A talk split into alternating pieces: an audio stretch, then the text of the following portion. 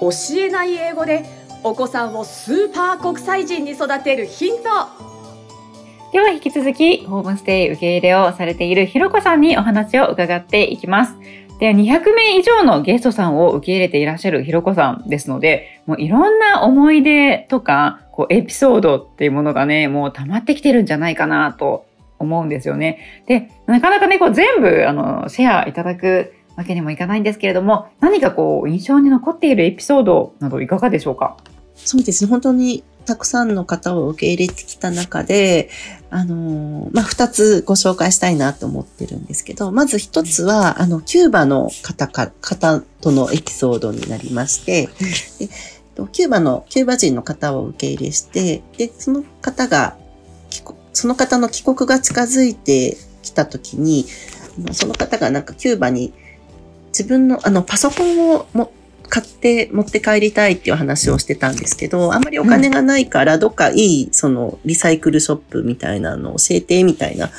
質問を受けた時に、たまたまうちに使ってない古いパソコンが、ノート、ノート型パソコンがあって、うん、なんかもう、あの、サポートも終わってて、日本で使うにはちょっと怖いなっていう。でもまだ一応動くパソコンがあったので、え、これでよかったらあげようかみたいな感じであげたんですよ。で、うちもパソコンの捨て方がわからなくて、パソコン捨てるの確かお金もかかるなと思って。結構大変ですよね。うんでだから、じゃあ、これよかったらまだ使えるから持ってくって言ってあげたらすごい喜んでくれて、うん、で、なんかその、キューバ、私もちょっと詳しいことはわかんないんですけど、その時2015年の時だったんですけど、うん、社会主義国で、なんか国民にはなんか食料とか生活物資とかの配給制度みたいなのはあるそうなんですけど、パソコンとかカメラとか自転車とか、そういうちょっと高いものを買うのがすごい大変っていうのを聞いたことがあって、うん、だ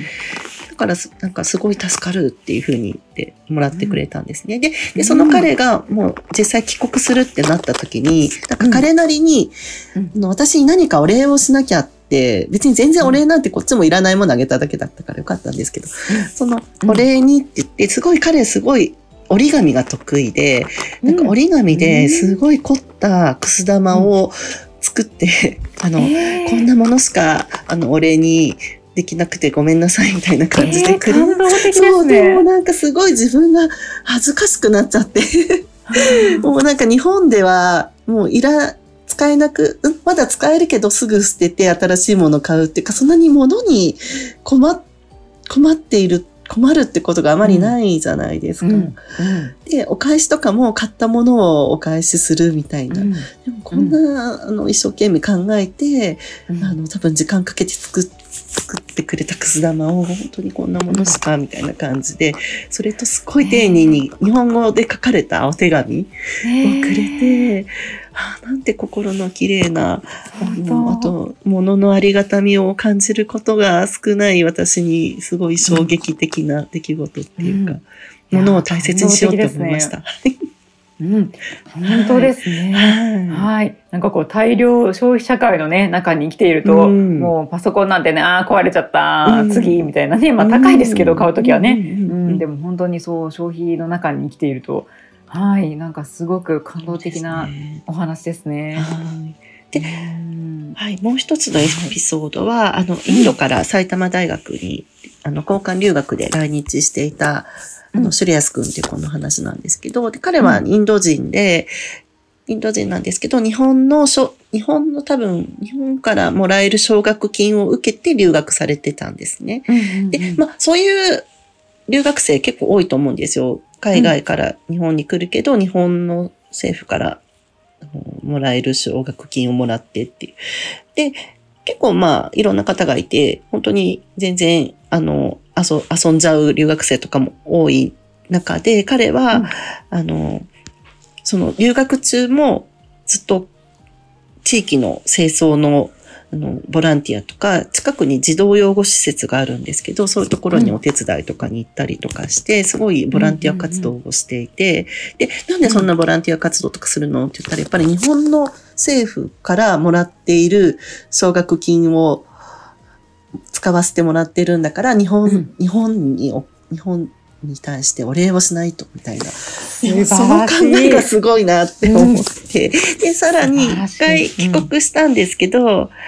日本で、日本のために役に立ちたいっていうことで、日本の大学に今度正規留学をして、編入試験を受けて合格して、で、うん。今はもう日本と、日本とインドの架け橋になれるうん。弁護士に、を目指して、あの、司法試験を、に向けて勉強しているっていう、そう、はいそんな彼に出会えたことも、感動エピソードでした。エピソードでした。そうですねはい。本当にこうなんか心が現れますよね。はいあの、うん、そういうふうにしてもらったのが当たり前っていうのじゃなくて、まあ奨学金とかね、あの、まあ、もらえたらラッキーぐらい思っちゃいますけど、まあそうじゃなくて、もう、もういただいたんだから、もう、とにかくやっぱり恩返しをうんしたいっていうことでボランティアをされるとか、はい本当にその考えが素晴らしい なと思って。本当ですね。たくさんなんかこう、学ばせていただくっていうところがあり見ますね。習おうと思いました。はい。いやーなんか素敵なエピソードをありがとうございます、本当に。うん。ねでも本当にいろんな方がね、いらっしゃって、ゲストさんたちとはね、うんなんか、どんな会話をね、されたりするんですか？そうですね。やっぱり、うん。あの、ゲストさんとは、基本的に本当は政治や宗教の話とかうんは、しない方がいいよっていうふうに一般的には言われたり、言われているんですけど、でも、私は、あの、まあ、自分、私がそんなに詳しくないので、政治とか宗教の話に、うん。自分から振ることはないんですけど、たまに聞かれたりとかするので、うん。そういう時は、あの、特に話をそらさないで自分が思ってるように、うん。あの、質問に答えたりとかして、うん。だから私、我が家では特にこういう話はしちゃダメとかっていうのはうん。全然してないんですけど、ただ私個人がゲストさんに興味があっていつも聞いてしまうのが、あの、結結婚観とか、あの、結婚したら、あの名字とかってどっちの、日本で選べるじゃないですか。うん。だからどっちの名字なのとか、あとお墓とかどうしてるとか、もう本当に私がママ友と会話するようなことうんを外国ではどうなのかなと思って興味があるので聞いちゃうんですけど、はい。はい。うん、確かにね、興味ありますよね。はいなんか日本で当たり前と思っていることが、海外では全然当たり前じゃないので、うんう普通にお墓問題とか、老後問題とか、嫁姑とかどうなのとかっていうのも普通に、確かに。普通に、普通の会話ですね、だから。うん。へえ、うん面白い。はい勉強になります。あ、そういう方法もあるんだとか。うんうんうん。そうですよね。そう、一般的にもね、やっぱりこう、会った初対面の人には、まあうん宗教とか政治の話はしちゃいけないっていうのはね、一般的なのでありますけど、うん。でもね、ホームステイで来てくれてうん、仲良くなってきたら、なんかそういうお話もぜひね、なんかね、本当に、えー国際理解っていう意味でも聞いてみたいなってところもありますよね。特に否定もしないし、うんあ、そうなんだね、みたいな感じ。うん。ただ、純粋に知りたいだけだしっていうね、でそういう会話のためにも、うん。やっぱり私たちが日本のこともね分かっておかなくちゃいけないなっていうのがありますよね日本。すすごいあります。うん。ね、どうなのって聞かれて意外にねあの分からないこと、はい。うん、たくさんありますよね。あります、あります。ね、なんか前もおっしゃってましたよね。ゲストさんを連れてこそう。う神社とかねお寺とかに行くとそう神社にあるものの一個一個のね 意味とかを聞かれて。その度にグーグルみたいなね。そう なんですよね。本当に。本当に私もその度に日本のことをそう。学ばなきゃなって、うんうん。いう反省がね、はい。えーいつもあります。うん。はい、でその後あれですか？ゲストさんが帰国されてからも、えー連絡を取り続けたりされるんですか？そうですね。あの、ゲストさん自身が留学していて、そのまま日本に、うん。あの、卒業してからも日本にそのまま住んでいるって方も多くて、なんかやっぱり最近嬉しかったことっていうか、あの、例えばホスト、ホストマザーの私と出会って、私が近くに住んでるから、もうこのまま日本で生活を構えようって言ってくれたりとか、一回帰ったけど、あ、ホストママがいるから日本に行って、日本で就職するよって言ってくれたりとかして、このうちの近所であの生活をしてくれてるご家族にお子さんが生まれたりとかすると、うんあなんかもうおばあちゃんになった気分で、はい、へーすごく嬉しいなって。え、はい素晴らしい。本当でも世界中のいろんな方のもう母なんですね、ひろこさんはね。う今やおばあちゃんって感じですけどね。あそうかそのお孫さん、お孫さんっていうか、お子さんが生まれたりとかしてるので。うんはい素晴らしいで、そのね、あの、お孫さん、お孫さんっていうかね、あの、赤ちゃんをね、検診のお手伝いとかね。そうなんですよされてますもんね。そう、うんこの拙い英語力で、なんとか頑張ってます。素晴らしい。ねえでもやっぱりそうやって、お互いのこう、役に立ちたいなっていうところからの英語のね、コミュニケーションなので、本当に英語がツールだなっていうところで、素晴らしいなというふうに思います。でもなんか嬉しいですよね、そうやって、はいホストマザーをね、頼って来てくださって、う。うんん。そう。はい、いやーいいですね。なんか世界中のあのおばあさん、おばあちゃんっていうか、おばあちゃんになっているっていう。やっぱ自分の子供たちが、まあ今思春期であまりお親を頼ってくれない時期なので、ん特に嬉しいですね。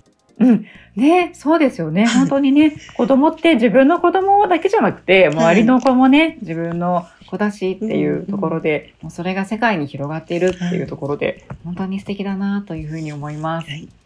はい。ありがとうございます。まあ、ひろこさんのね、お話を伺っていると、ぜひ自分もね、あの、ホストマザーやってみたいななんて思われる方もいらっしゃるんじゃないかなというふうに思いますので、はい。この続きはですね、ぜひ、えホストマザーになったら、えーどんなメリット、まあ、デメリットという言い方がいいかわからないんですが、なんかあるんだろうっていうところですとか、まあ、実際どういうふうに、えーしたらなれるんだろうっていうところのお話も伺っていきたいと思います。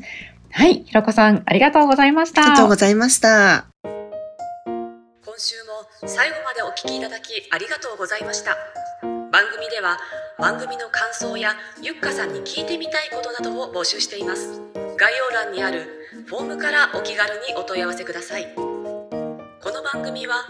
提供一般社団法人ペアリド英語ペアリーディング協会制作協力ライフブルームドットファンナレーション水野あずさによりお送りいたしました。それではまたお耳にかかりましょう。ごきげんよう。さようなら。